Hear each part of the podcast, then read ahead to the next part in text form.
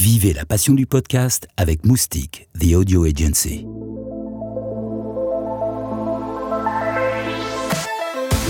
Vous êtes les bienvenus dans les coulisses du Paris Podcast Festival.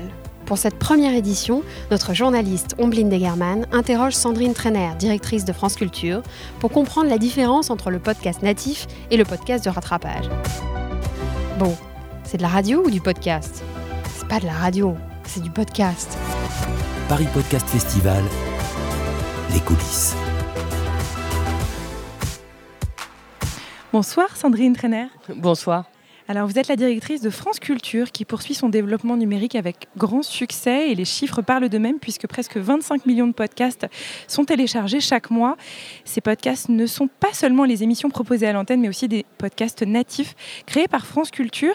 Alors d'abord qu'est-ce qui a motivé la décision de France Culture de s'investir dans le podcast natif? Et quelle est votre stratégie ou en tout cas votre vision à cet égard-là? Pour une radio comme France Culture, la question de euh, la créativité, l'inventivité euh, est en soi un sujet euh, permanent. Et donc, dès lors que s'ouvrait, grâce initialement à une technologie, aujourd'hui on n'y pense même plus comme à une technologie, mais comme à un usage. Mais dès lors que de nouveaux usages permettaient de nouvelles écritures, on a eu tout de suite envie d'y aller pour cette raison-là, juste pour voir ce que l'on pouvait faire avec ça.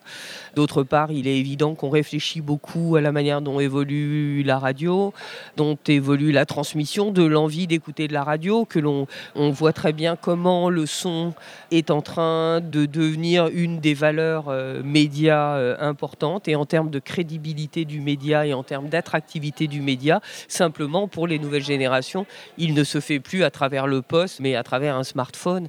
Et dans cette mesure-là, dès lors que les nouvelles générations se mettent à écouter beaucoup de contenu de manière délinéarisée, voire en ne sachant même pas que les contenus qu'ils écoutent appartiennent initialement à une grille, il était évident que pour nous, il fallait aller euh, voir ce que l'on allait pouvoir faire et leur proposer.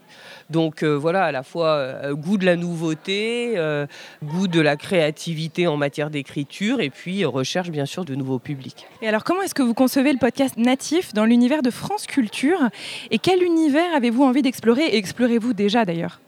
Moi, je conçois le podcast natif comme une offre en soi qui doit être, d'une part, en termes d'identité, qui doit être France Culture. C'est-à-dire, il n'y a pas une question sur qu'est-ce que propose l'offre de podcast de France Culture. L'offre de podcast de France Culture, c'est France Culture, comme franceculture.fr, c'est France Culture. Mais je pense au podcast dès que je pense à quelque chose dont je pense qu'on aurait grand intérêt à le faire, mais qu'on ne pourrait pas le faire dans la grille ou que euh, les modalités d'écoute euh, ne le permettent pas, de programmation. Par exemple, quand on fait une série euh, haletante aujourd'hui. On peut plus faire comme la télévision faisait il y a 20 ans. Vous regardiez une série, vous aviez un épisode le mardi soir et vous alliez attendre le mardi soir d'après. Donc euh, la radio, de ce point de vue-là, c'est exactement la même chose. Donc toutes nos envies de penser par série, on les pense euh, maintenant par podcast, mais on, utilise aussi le podcast pour faire des programmes écrits un peu différemment, avec l'apparition d'une première personne du singulier, bien sûr, avec une forme d'interactivité assez forte avec le public. Puis puis, euh, on utilise aussi le podcast quand on veut singulièrement s'adresser aux jeunes. Et je pense en particulier à un podcast que nous avons développé en partenariat avec France Info qui s'appelle Les idées claires et qui est un podcast qui travaille vraiment le sujet de la désinformation aujourd'hui. Non pas uniquement des fake news, mais, mais de la désinformation en matière scientifique, par exemple, que ce soit les sciences dures ou les sciences humaines et sociales. On en sort un par semaine au fil de l'actualité. Et là, on sait que ça a du sens de le faire en podcast parce qu'on euh, on s'adresse nativement à des jeunes. Et est-ce que vous pensez qu'aujourd'hui, on a suffisamment de recul pour pouvoir dire que les podcasts natifs et les podcasts radio disponibles notamment à la réécoute, s'influencent mutuellement Est-ce qu'il y a des interférences entre les deux, surtout quand euh, on parle de contenus qui sont conçus, fabriqués, réalisés par une même, un même média qui a une ligne éditoriale, on va dire, globale? Ben, Alors, du recul, on n'en a pas beaucoup, mais ce que je peux dire, c'est que euh, euh, moi, évidemment, je veux faire ce lien. C'est-à-dire que euh, ça ne me gêne pas du tout, ça ne me pose évidemment aucun problème que des personnes nous écoutent et nous écoutent intégralement et exclusivement en podcast.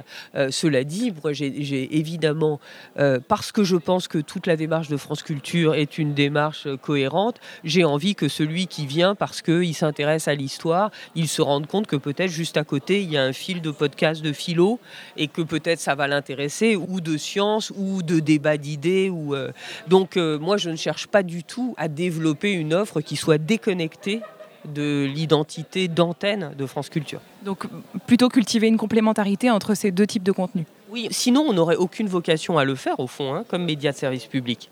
Donc euh, oui, oui, bien sûr, bien sûr qu'on cultive les liens. Et le jour où on pourra vraiment construire des parcours personnalisés entre l'antenne et les podcasts, euh, entre podcasts eux-mêmes, évidemment, moi je serai la plus heureuse des femmes. Merci Sandrine Trainer d'avoir pris le temps de répondre à nos questions et à bientôt. Merci, à bientôt. Paris Podcast Festival, première édition 2018 à la Gaîté Lyrique.